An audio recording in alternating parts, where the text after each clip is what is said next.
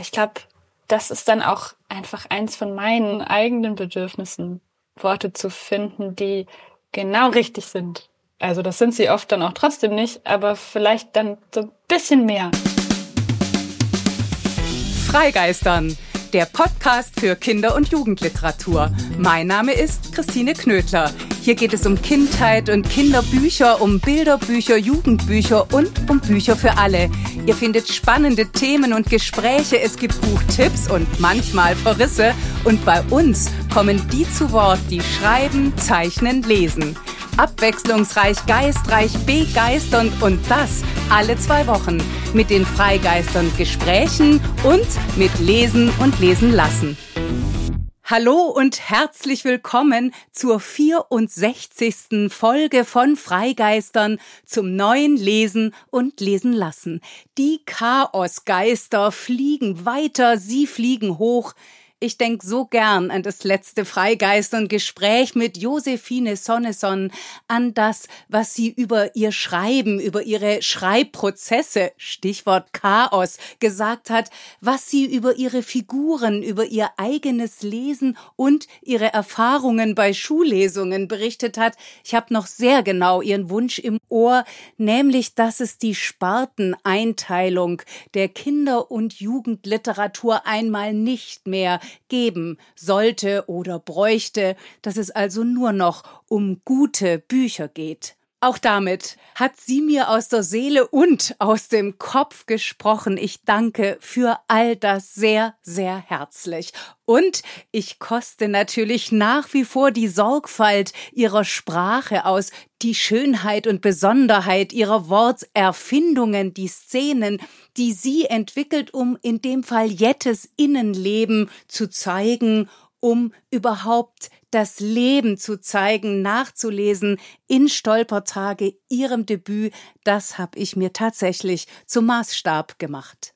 Wie das klingt, davon könnt ihr euch wiederum selbst ein Bild machen, denn am Ende dieser 64. Folge Lesen und Lesen lassen Chaos Geister liest Josephine Sonneson den Anfang ihres ersten Jugendromans. Das wird ein Hochgenuss.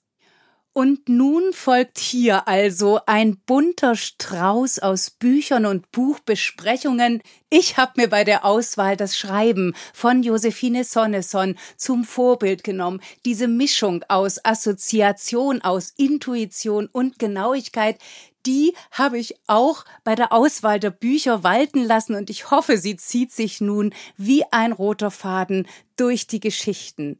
Euch wünsche ich viel Vergnügen dabei.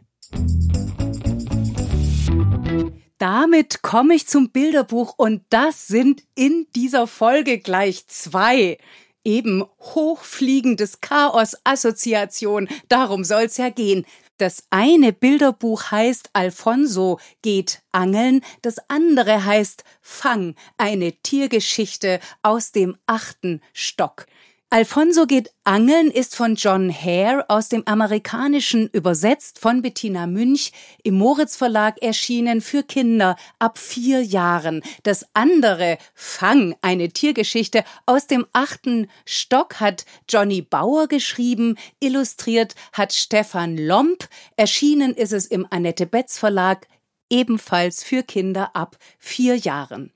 Warum habe ich diese Bücher zusammengebunden? Beide haben mit Wasser zu tun. Logisch, es wird geangelt. Wasser im See, Wasser von oben, weil Dauerregen im Falle von Fang.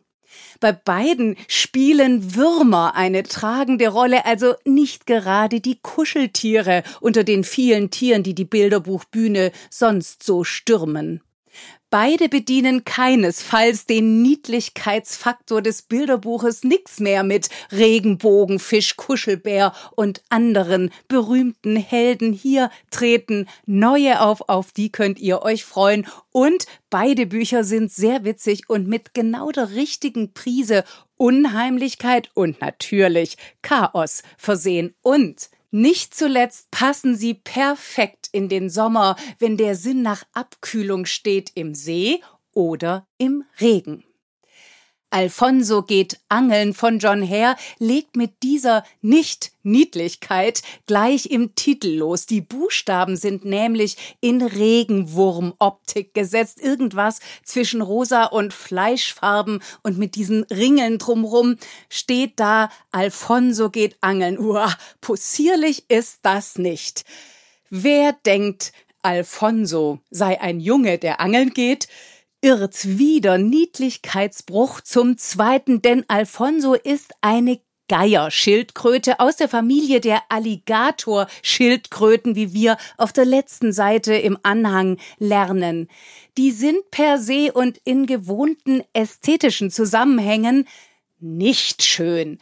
Riesig, schwer, bis zu 100 Kilogramm, mit einem schnabelartigen Riesenmaul, damit ich dich besser fressen kann, einer wurmartigen roten Zunge, Höckereien auf dem Panzer, der wiederum gerne mal mit fusseligen Algen und anderem Grünzeug bedeckt ist, zwecks der Tarnung.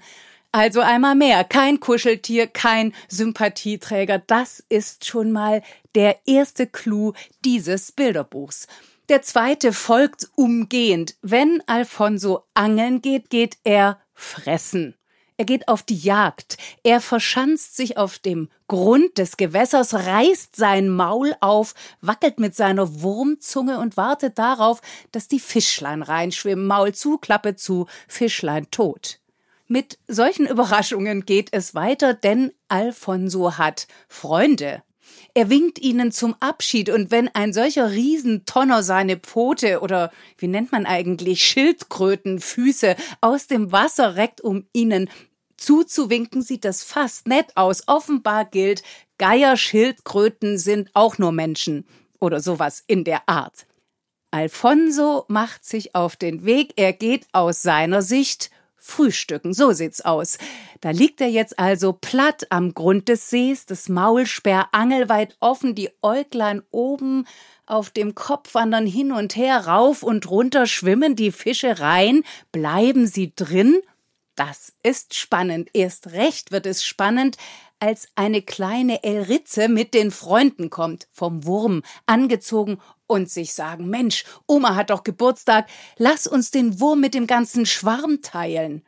Alfonso hüpfen bei der Aussicht fast die Augen oben aus dem Kopf. Langsam wird's ein richtiges Frühstück, sagt er, und wir alle, die wir uns dieses Buch anschauen, bangen. Stimmt das noch dazu an Oma Elritzens Geburtstag? Der Wechsel der Perspektiven, der Blick ins Maul rein und aus dem Maul raus und immer dieser rosa Wurm vorne dran sind großartig. Diese Perspektiven, so viel sei verraten, ändern sich auch sonst. Da ist dieses Bild, das sich wohlgemerkt in Alfonsos Maul abspielt, die Oma im Glück, umgeben von ihrer ganzen Kinder- und Enkelkinderschar. Plötzlich schillern aus den ansonsten schlammfarbenen Seiten oder eben aus der Schwärze des Schildkrötenmauls Elritzen in fast allen Regenbogenfarben. Warum? Hoffnung tut sich auf. Und siehe da, das schaut ihr euch am besten selbst an. Und achtet dabei bitte besonders auf die Mimik von Alfonso, der Weg zur Erkenntnis über Zweifel und Kümmernis hin zu einem neuen Weg, der sogar noch einen Clou parat hat, ist einfach umwerfend gezeichnet und erzählt. Ich würde es euch so gerne verraten, aber Ihr sollt ja bitte selbst schauen. Und wenn ihr schon dabei seid und die anderen Bilderbücher von John Hare nicht kennt, seien die euch an dieser Stelle auch nochmal ans Herz gelegt, nämlich tief im Ozean, die Vulkaninsel und Ausflug zum Mond. Letztes war 2020 für den Deutschen Jugendliteraturpreis nominiert und wurde mit dem Rattenfänger Literaturpreis der Stadt Hameln ausgezeichnet. Alle Bücher von John Hare sind übrigens im Moritz Verlag erschienen. Noch einmal zurück zu Alfonso. Immer wenn ich dachte, hatten wir schon, kenne ich schon, wurde ich eines Besseren belehrt mit immer neuen Kehrtwendungen. Alfonso hätte ja auch eine tatsächlich oft gelesene Geschichte der Überwindung von Angst sein können. Aus Sicht der Fischlein, wir fürchten das Vieh nicht länger. Es hätte eine Freundschaftsgeschichte ergeben können zwischen eben grundverschiedenen Freundinnen. Ist es aber nicht. Auch die grundsätzliche Bekehrung zum Guten bleibt erfreulicherweise aus. Natürlich hätte die Botschaft sein können an Alfonso und andere Riesenwesen, die Angst und Schrecken verbreiten, keine Fischlein mehr täuschen, keine Schwächeren fressen, was ja aber bei Licht betrachtet ohnehin nicht böse ist, weil es in der Natur von Alfonso, in der Natur der Geierschildkröten liegt. All das bleibt aber, wie gesagt, aus. Stattdessen erfolgt eine Wendung und noch eine und noch eine. Das ist phänomenal. Die vorletzte hat dann plötzlich mit uns, den Menschen, zu tun, die prompt auch einen kleinen kurzen Auftritt haben. Und der letzte Bogen wird sogar statt Moral von der Geschichte zur Liebeserklärung an Geschichten generell. Letzter Satz dieses wunderbaren Unterwasser- und Überwasserbilderbuches. Denn mehr noch als Fische zu fangen, liebte es Alfonso, seinen Freunden neue Fischgeschichten zu erzählen. Eine unbedingt erzählens und lesenswerte ist nun Alfonso geht angeln. Auch Fang von Johnny Bauer, illustriert von Stefan Lomb, lebt von überraschenden Wendungen. Autor Johnny Bauer ist unter anderem Stadtentwickler, das merkt man. Seine Geschichte spielt in einer Hochhaussiedlung im achten Stock eines Hochhauses. Es schüttet wie aus Kübeln, alles ist grau, der Spielplatz ist verwaist. Stefan Lomb fängt diese Stimmung auf der ersten Doppelseite hervorragend ein. Aber da brennt ja im obersten Stock, im äußersten Fenster links oben ein Licht. Perspektivwechsel. Wir landen im Zimmer von Darko. Das ist voller Bücher und Bilder von Tieren, denn Darko ist Tierforscher mit eigener Funktionsweste. Aber heute hat er ein Problem und sitzt mit entsprechend mieser Laune auf dem Bett. Bei dem Sauwetter darf er nicht raus. Mutter hat's verboten.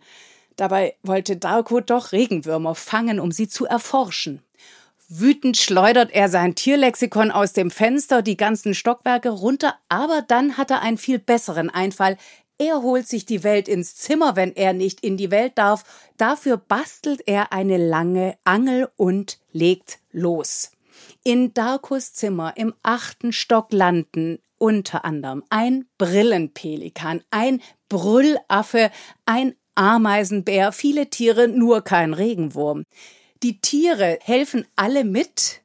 Für die Betrachterinnen, für die Kinder ist es natürlich wahnsinnig spannend, wer als nächstes an der Angelschnur durchs offene Fenster ploppt. Und es ist spannend, wie die Tiere selbst auf Futterfang gehen. Natürlich nicht mit einer Angel, sondern wie etwa der Ameisenbär mit einer Klebefalle. Das erzählen sie, das lernen wir ganz nebenbei, denn Darko probiert alles natürlich aus, wie es sich gehört für einen echten Forscher. Das alles ist mit Knall und Fall illustriert. Der Blickwechsel von innen und außen, der Blick aus dem Fenster und von außen die Hochhausfassade hoch zum Fenster, das sich immer mehr füllt und immer bunter wird, bietet lauter kleine Cliffhanger, bis es schließlich aufhört zu regnen und alle mit dem Lift nach unten fahren, um endlich den Regenwurm zu finden. Der hat sich, und es ist ein schöner Kreis, der sich da schließt, unter Darkos Tierlexikon in einer Pfütze versteckt. Wie bei Alfonso geht Angeln, sind also auch hier Buch und Geschichte, also Buch im Buch miteinander verwoben. Die Tiere verschwinden ins Tierlexikon zurück. Fantasie macht eben alles möglich. Forschergeist macht selbst den grausten Regentag bunt. Und was bleibt, ist sowieso Fang, eine Tiergeschichte aus dem achten Stock zum immer wieder lesen und immer wieder anschauen wenn eine in ihrem Schreiben, in ihrer Sprachsorgfalt, in ihrem genauen Beobachten Josephine Sonneson nahe kommt, beziehungsweise eben umgekehrt, dann ist das die Autorin Lara Schützack. Auch sie hat diesen Blick für Außenseiterfiguren. Sie interessieren die am Rand steher. In Sonne, Moon und Sterne, ihrem Kinderroman aus dem Jahr 2020, war dieser am Randsteher Gustav übrigens ein Mädchen. Ich habe das Buch damals in einer der ersten Freigeistern-Folgen vorgestellt, in Queergeistern. Das war ein Gespräch mit der Autorin Moira Frank. Damals waren ja die Buchtipps noch mit angeschlossen direkt. Und ich lese mal ein Stück aus meiner Kritik aus dem Jahr 2020, denn die Sätze passen so gut zu den Chaosgeistern, zu den Stolpertagen von Josephine Sonneson und zum Kinderroman von Lara Schützack zu Sonne, Moon und Sterne, also dem alten in Anführungszeichen, und zu dem jetzigen, dem neuen. Alles ist voller Anfänge und die haben mit Abschied genauso zu tun wie mit dem Überschreiten von Grenzen und dem Aufbrechen von Denkmustern. Darum kann Gustav Gustav heißen, kurze Haare, T-Shirts und Hosen anhaben und ein Mädchen sein und Moon kann lange Haare und Glitzerklamotten tragen und ein Junge sein, denn es geht um Zuschreibungen und um das Spiel mit Erwartungen. Jetzt im neuen Kinderroman von Lara Schützack, Derselbe Mond, erschienen im Sauerländer Verlag für Leserinnen ab elf Jahren, ist es die blaue, die nicht ins Raster passt und entsprechend Erwartungen auf den Kopf stellt und Zuschreibungen sprengt. Ihr Eigensein, ihre Weigerung, sich anzupassen, stellt sie automatisch an den Rand. Das muss man aushalten können. Das ist die Konsequenz. Auch in derselbe Mond ist das so. Die Gestirne haben es Lara Schützack angetan. Sie nutzt sie als Spiegel für Stimmungen und Erfahrungen, für Stillstand und Entwicklung. Der Titel Derselbe Mond hat dabei etwas Verbindendes, denn es ist derselbe Mond, es ist derselbe Himmel, unter dem wir alle leben. Auf dem Cover von Regina Kehn ist dieser Mond rund und voll, ein Licht, ein Spot am Himmel. In einer Gondel des Riesenrads sitzen zwei Mädchen, Magdalena und die Blaue, der Blick geht über die Hochhäuser der Stadt hinaus ins Weite, ins Unbegrenzte. Doch bis dahin ist es noch weit. Die Hamburger Illustratorin hat eine der Schlussszenen als Motiv fürs Cover ausgesucht. Sie hat das Ende der Geschichte zum Anfang des Buches gemacht. Das Cover wird dadurch zum Lichtblick, zum Ausblick, wie ein Leuchtturm lotst es durch die Geschichte mit allen Höhen und Tiefen, wie der Mond, der über den Menschen wacht. Auf dem Cover ist das Ende der Anfang, in der Geschichte ist der Anfang zunächst ein Ende und fängt mit einem typischen Lara Schützack Satz an. Die Sommerferien sind vorbei, aber der Sommer macht einfach weiter. Magdalena, die Hauptfigur und Ich-Erzählerin, will etwas ändern. Die Coolen gehen ihr auf die Nerven vorne dran. Felix und Elias, die möchte gern Starskater und Flip. Flip, den Magdalena kennt, seit er ein Jahr alt ist. Inzwischen ist er zwölf, tuscht seine Wimpern, bürstet seine schwarzen Haare auf Hochglanz und alle Mädchen himmeln ihn an. Muss Magdalena das verstehen? Sophia, ihre Freundin, mit der sie bis vor kurzem noch in Baumhäusern gespielt hat, will das Knutschen lernen. Muss man das verstehen? Zum Zweiten. Die Autorin Lara Schützack braucht gerade mal zwei Seiten, um zu umreißen, worum es auch gehen wird. Ums Sehen und gesehen werden, ums Übersehen. Es geht ums Wahrnehmen in vielerlei Hinsicht, um Selbstwahrnehmung zum Beispiel. Aber was ist denn wahr? Was ist Wahrheit? Es geht darum, rauszufinden, wer man ist, wer man sein will, wer man werden will und wie das geht. Sehen oder nicht sehen, sein oder nicht sein, dann doch bitte lieber sein, auch wenn das manchmal schwierig ist. Magdalena zum Beispiel sieht und spürt, dass da etwas in ihr schlummert und aufgeweckt werden will.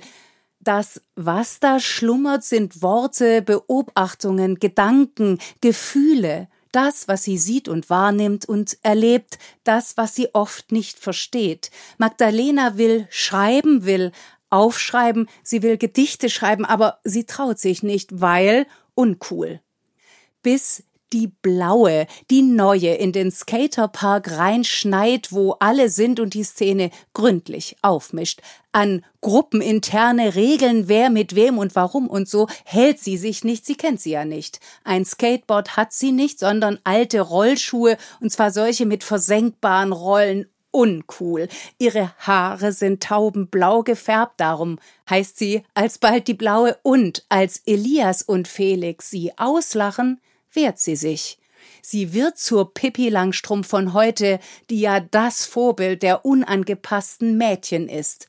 Wie einst Pippi ihr Pferd stemmt jetzt die blaue Elias BMX Angeberrad in die Luft richtig hoch und lässt es dann mit einem donnernden Rums auf den Boden fallen. Das hat Pippi mit ihrem Pferd natürlich nicht gemacht. Trotzdem, das Bild ist gesetzt. Magdalena beobachtet das alles und ist schwer beeindruckt. Das würde sie sich nie trauen. Die Blaue möchte Magdalenas Freundin werden. Magdalena möchte das auch irgendwie. Aber Sophia, Felix, Elias und Flip finden die Blaue räudig. Und überhaupt sind sie jetzt abgeschrieben? Gefühle kochen hoch und über, Veränderung muss ausgehalten werden. Das gilt auch für zu Hause. Magdalenas Eltern sind frisch getrennt. Ihr kleiner Bruder Arthur wünscht sich sehnlichst, dass Mama und Papa wieder zusammenfinden. Papa wünscht sich das auch. Aber da wartet ja schon Igor an der nächsten Ecke. Mamas neuer Freund etwa? Irrungen und Wirrungen, wohin man schaut. Und dann ist da auch noch die Einladung der Lehrerin. Liebe Magdalena, schreibt die, mir ist aufgefallen, dass du die Einzige in der Klasse bist, die sich wirklich für Gedichte interessiert. Möchtest du beim Schreibwettbewerb mitmachen? Ja, nein, bitte ankreuzen. Ja, nein, bitte ankreuzen, wenn das so einfach wäre, nicht nur in Bezug aufs Schreiben, sondern aufs ganze Leben.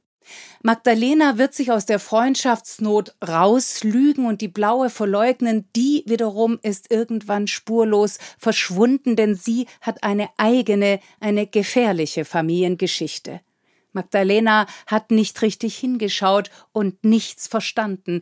Im entscheidenden Moment ist sie zu spät, das Dazugehören wollen, das Nein sagen, das Wissen um den eigenen Platz in der Welt, um die Menschen, denen man angehören mag, hat eben viele Gesichter und der eigene Weg braucht oft viele Umwege. Zwischen diesen Koordinaten entfaltet Lara Schützack ihre aufrichtige, genaue, überaus poetische Freundschafts- und Familiengeschichte. Dabei bekommt die Blaue einen Namen November. Es werden Entscheidungen getroffen, Grenzen überschritten, es wird Unrecht begangen, einander verletzt und sich wieder versöhnt. Einmal mehr lotet und leuchtet Lara Schützack Übergänge brillant aus. Sie begeht diesen Zwischenraum zwischen Kindheit und Erwachsensein. Der ist voller Fallen und Freiheiten. Fallen im Sinne von in die Falle tappen, Fallen im Sinne von umfallen, hinfallen. Stolpertage hat Josephine Sonneson das genannt. Am Ende beleuchtet derselbe Mond das, was ist. Papa wird nicht mehr zu Hause einziehen. Frühere Freundschaftsfronten zwischen Sophia, Felix, Elias, Flip und Magdalena sind befriedet. November ist weg, aber nicht für immer. Und der Mond, der ist am Ende nicht gelb und voll, sondern halb und dreckig weiß. Strahlend weiß aber sind die Seiten des leeren Heftes, das November Magdalena zum Abschied geschenkt hat. Es ist zum Schreiben wie gemacht, denn leere Seiten wollen befüllt werden. November hat von Anfang an Magdalenas Wunsch zu schreiben ernst und beim Wort genommen. Jetzt tut es auch Magdalena und schreibt endlich los.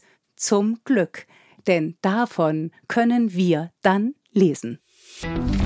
Und damit komme ich noch zum Jugendbuch und zum Sachbuch. Ich habe einen Titel ausgewählt, der meines Erachtens tatsächlich beides erfüllt und zwar ganz außerordentlich. Es geht um die Graphic Novel Root Girl von Birgit Weihe, im letzten Jahr im Avant Verlag erschienen und zwar ohne Altersangabe, denn dies ist kein ausgewiesenes Jugendbuch, aber es sollte unbedingt zur Jugendlektüre werden, denn alles, was ein gutes Sachbuch auszeichnet, erfüllt Root Girl. Eine Sache zum Thema zu machen, zu informieren, zu interessieren und eigenes Weiterdenken in Gang zu setzen.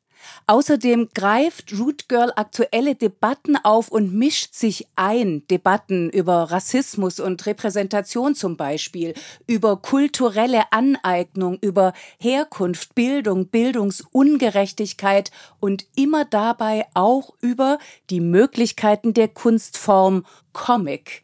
Das alles hat mit Jugend zu tun, mit Rebellion, das hat mit Erkenntnis zu tun und Jugendliche, da bin ich mir sehr sicher, finden sich genau darin wieder. Denn Root Girl ist eine überaus spannende, hochaktuelle, brisante Entwicklungsgeschichte. Es passt in die Jugendliteratur, auch wenn die Graphic Novel natürlich nicht als solche gedacht war. Root Girl wurde 2023, also dieses Jahr, in der Kategorie Sachbuch für den Preis der Leipziger Buchmesse nominiert als erster Comic überhaupt Leider hat es den Preis dann nicht bekommen. So mutig war die Jury dann vielleicht doch nicht, aber es ist natürlich ein Anfang und die Nominierung ist absolut zu Recht. Root Girl ist ein außerordentlicher Comic, es ist eine außerordentliche Biografie. Die Hamburger Comic-Künstlerin Birgit Weihe zeichnet darin die Lebensgeschichte von Priscilla Lane nach einer afroamerikanischen Germanistikprofessorin mit karibischen Wurzeln. Diese Lebensgeschichte ist von Anfang an voller Sprengkraft, geprägt von Gewalterfahrung und der Erfahrung, nirgendwo dazuzugehören, geprägt von Race, Klasse, Geschlecht. Priscilla Lane wächst in Chicago in sogenannten einfachen Verhältnissen auf. Sie ist die Tochter einer alleinerziehenden Einwanderin aus der Karibik. Sie ist schwarz. Einige ihrer schwarzen Mitschülerinnen nennen sie Oreo nach dem Oreo-Keks. Außen dunkel, innen weiß. Für weiße Menschen ist Priscilla Lanes Haut wiederum zu dunkel. Also auch da wieder nirgendwo passt sie dazu, gehört sie dazu. Als Kind liebt sie Skateboards und Jurassic Park T-Shirts und fällt damit aus dem nächsten Raster, nämlich dem der klar definierten Geschlechterrollen der karibischen Gesellschaft. Mädchen tragen Rüschenkleider und sie halten den Mund, auch dann, wenn ihnen Schreckliches widerfährt so wie Priscilla. Sie wird als Kind missbraucht, erst viel später vertraut sie sich einer Lehrerin an, dann explodieren die Bilder in Rot, Gelb und Schwarz. Dahinter ist ein kleines Mädchen mit verschränkten Armen, mehr angedeutet als zu sehen. Daneben könnte ein Kopf einer Figur gemeint sein, der ist schwarz übermalt, ausradiert sozusagen, das ist assoziativ und von ungeheurer Dichte. Die Mutter glaubt ihrer Tochter, sie bringen den Täter, nämlich Priscillas Cousin, vor Gericht. Doch der wird freigesprochen. Die Familie glaubt dem Mädchen nicht oder will nicht glauben, was sie erzählt. Die Familienehre ist wichtiger. Fortan gehören Mutter und Tochter nicht mehr dazu, sie müssen umziehen, sie sind auf sich gestellt. Wer würde da nicht an Ausbruch, an Rebellion auf allen Ebenen denken? Priscilla macht genau das, sie schließt sich den Skinheads an. Das ist in den USA anders als hierzulande. Skinheads sind nicht unbedingt rassistisch. Die Skinhead-Bewegung hat sich aus dem Arbeitermilieu entwickelt und dem fühlt sich die inzwischen jugendliche Priscilla verbunden. Sie rasiert sich die Haare ab, sie kauft sich Springerstiefel, sie schert wieder aus, sie verlässt wieder vorgegebene Bahnen. Ihre Rebellionen werden zu Akten der Selbstermächtigung. Das passt einmal mehr nicht ins Bild. Es sprengt Erwartungen, auch die an eine Lebensgeschichte. Heute ist Priscilla Lane Germanistikprofessorin in North Carolina und sie gilt als eine der Vordenkerinnen der Critical Race Theory. Diese Lebensgeschichte ist ein Ereignis. Birgit Weihe erzählt sie im Rückblick linear in den für sie typischen eher statischen Bildern. Oft schauen uns die Menschen frontal an. Das ist nicht nur ein Stilmittel, es ist eine Positionierung. Ihr seid gemeint, schaut hin. Der Comic selbst beginnt in der Gegenwart. Den Anfang macht die Geschichte, wie die beiden Frauen Priscilla Lane und Birgit Weihe sich überhaupt kennengelernt haben. Birgit Weihe war für zwei Monate in den USA, um an einer Uni im Mittleren Westen zu unterrichten. Priscilla Lane bittet sie um ein Interview für ihre Forschungen. Birgit Weihe ist zu dem Zeitpunkt angezählt. Die Vorwürfe kultureller Aneignung bremsen sie aus. Darf eine Weiße überhaupt schwarze Geschichten erzählen?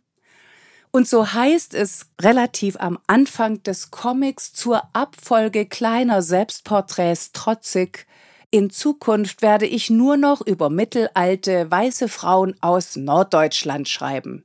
Schreibt Birgit Weihe und zeichnet und zeigt sich dabei beleidigt, das Wort fällt, verunsichert, verletzt und entsorgt zum Glück auf den folgenden 300 Seiten von Root Girl diesen Ansatz Szene für Szene.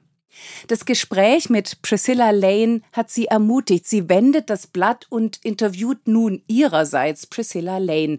Es ist der Beginn eines neuen Erzählens in konstruktiver Zusammenarbeit, im Austausch, im interessierten, offenen, ehrlichen, respektvollen Hin und Her dieses Hin und Her führt zu einer weiteren Ebene im Comic, womöglich zur eigentlichen Ebene. Denn anhand der Lebensgeschichte von Priscilla Lane reflektiert Birgit Weihe in Root Girl von Anfang an das eigene Tun und dabei auch die grundsätzlichen Möglichkeiten des Comics. Sobald sie Seiten fertig gezeichnet hat oder gezeichnet hat, fertig sind sie eben nicht unbedingt und das ist wichtig, schickt sie sie an Priscilla Lane. Die kommentiert die Worte, die Bilder, die Farbigkeit, die Birgit Weihe bis dahin gesetzt hat. Sie prüft die Fakten. Stimmt das so? Stimmt der Ton? Hätte etwa die Mutter so reagiert, wie Birgit Weihe das nun erzählt? Durch diese Kommentare ergibt sich eine überzeugende Mehrstimmigkeit, die will aber keine Rechtfertigung oder Zurücknahme des Denkens, Zeichnens, Schreibens mithin der Kunst von Birgit Weihe erreichen. Deren Kunst liegt vielmehr darin, beide Perspektiven sichtbar zu machen.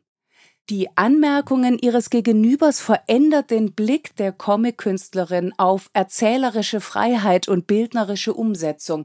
Denn Bilder zu setzen heißt ja immer auch auf Zeichen, auf Symbole hin zu vereinfachen.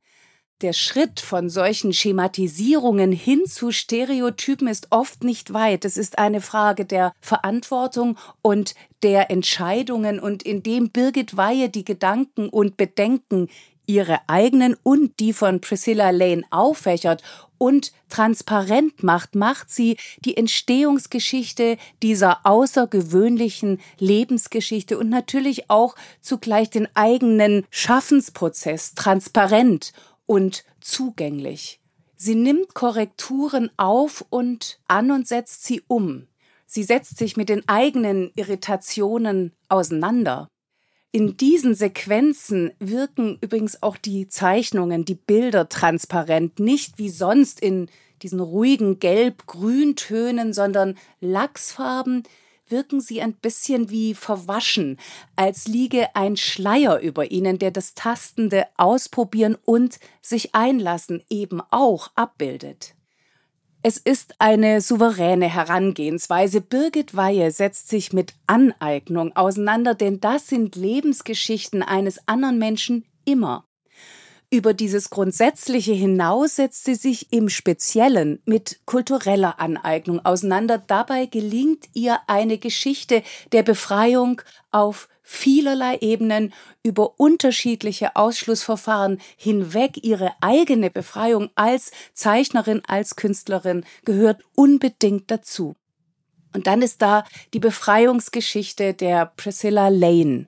Race, Klasse, Geschlecht, Bildung aus diesen vielfachen und fundamentalen Erfahrungen des Nicht-Dazugehörens, des in Schubladen gesteckt werdens, aber nicht mitmachen dürfens, erwächst deren Identität.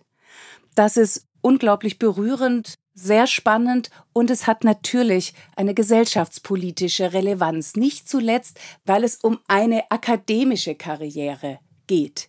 Die hat Priscilla Lane gemacht. Wie sie das geschafft hat, sprengt auch und gerade in Deutschland festgeschriebene Muster und Zuschreibungen, wie etwas zu sein hat, wer überhaupt dabei sein darf, zum Beispiel.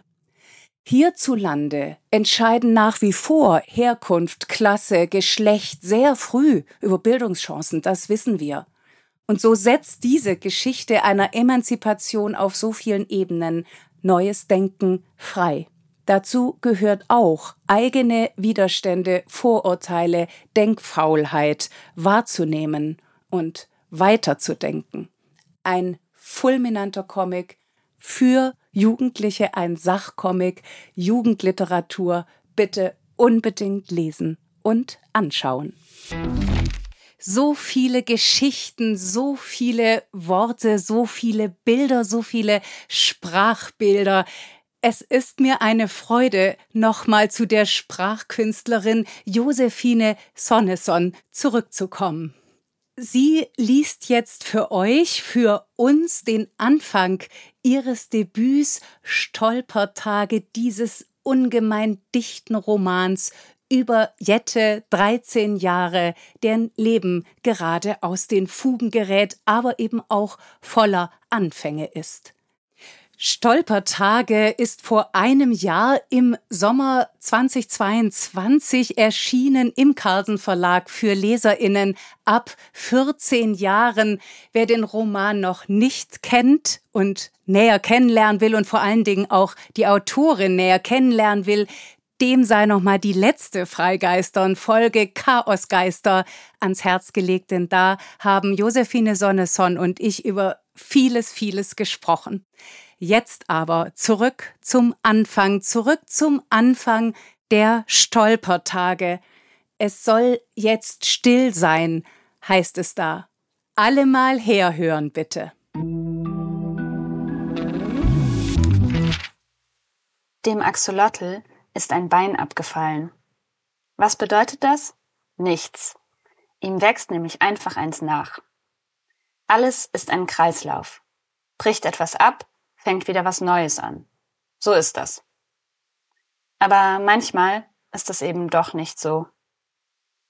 Es soll jetzt still sein. Ich nehme die Stufen hoch auf einmal, schnappe mir noch das Feuerzeug, das im Flur auf der Kommode liegt, und falle in mein Zimmer. Der Tür gebe ich einen Schubs mit dem Fuß, aber weil es nicht doll genug war, knallt sie nur zaghaft. Egal. Ich knipse das Licht aus und dann stehe ich da. Vom Himmel schleicht sich ein blasses Licht ins Zimmer. Ich gehe zum Fenster, lasse die Rollläden runterrattern und dann ist es endlich dunkel und ich atme aus. Mein Herz poltert, bin zu plötzlich aufgestanden und aus der Küche gerauscht. Vorm Spiegel drehe ich am Feuerzeug und leuchte mich an. Was ist das für ein Gesicht, das ich da habe im Halbdunkeln? Ich schnipse das Feuer aus und an und aus und an und sehe mein Gesicht im Zeitlupen-Strobo aufblitzen und wieder verschwinden. Ich bin da, ich bin weg. Ich bin da, ich bin weg. Auf dem Flur sind Stimmen. Wo ist mein Feuerzeug? Die Schwester. Zu Hause wird nicht geraucht. Mama. Wo ist mein Feuer? Das lag doch hier. Auch nicht im Garten. Irgendwas Kleines schwirrt an meine Nase ich schnaube und wedle es mit der Hand weg, aber es kommt wieder. Und ich leuchte es ein bisschen mit dem Feuer an, und da sehe ich, es ist eine Motte. Sie wirft im Flammenlicht blasse Flatterschatten an die Wand. Ich versuche, ihr mit dem Blick zu folgen, aber das ist schwierig im Dunkeln. Haben wir nicht irgendwo Streichhölzer? ruft die Schwester, aber niemand antwortet. Und dann fliegt die Motte einfach rein. Ins Feuer. Und es knackt und knirscht kurz und mir wird übel und dann dreht sie noch eine halbe Kurve und fällt eigentlich schon und dann fällt sie wirklich nur noch und liegt auf dem Boden. Und ich stehe da und halte das Feuerzeug in der Hand. Scheiße. Ich schaue von oben auf die Motte hinab. Sie ist nur ein dunkler Fleck auf dunklem Boden. Ich gehe langsam in die Knie und beuge mich zu ihr. Warum machst du Feuer in deinem Zimmer? Ich dachte, es wäre der Mond, würde die Motte sagen. Sie hätte eine rauchige Stimme. Ich leuchte mit dem Feuerzeug zu ihr hin, strecke meinen Zeigefinger nach ihr aus und stupse sie vorsichtig an. Tut mir leid, Motte, murmle ich. Es tut mir wirklich leid. Die Motte schweigt und bewegt sich nicht. Ich schiebe sie einen Zentimeter zur Seite. Sie bleibt vollkommen reglos. Also lege ich mich neben sie auf den Rücken und immer noch dunkel und still und dunkel und still, nur irgendwo hinter der Tür sucht die Schwester noch nach ihrem Feuerzeug. Und dann bemerke ich, dass ich gar keine Angst habe im Dunkeln, dass die Zeit, als ich noch Angst hatte im Dunkeln, schon länger vorbei ist. Ich habe nur den Moment verpasst, in dem das passiert ist.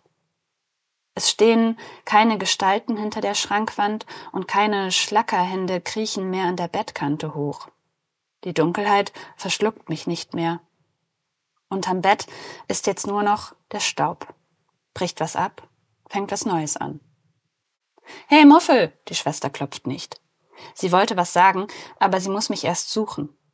Das Licht aus dem Flur wirft einen Streifen auf uns, auf die Motte und mich. Wir regen uns nicht. Was machst du da? Nichts. Geht deine Lampe nicht? Sie schaltet das Licht an. Doch, ich stehe auf und schalte es wieder aus. Die Schwester lächelt schief und dreht an ihrem Ohrring. Ist alles okay? fragt sie. Ich schaue kurz hinter mich zur Motte, drehe mich wieder zurück und nicke. Das geht jetzt halt ein bisschen schnell, sagt die Schwester. Ich nicke.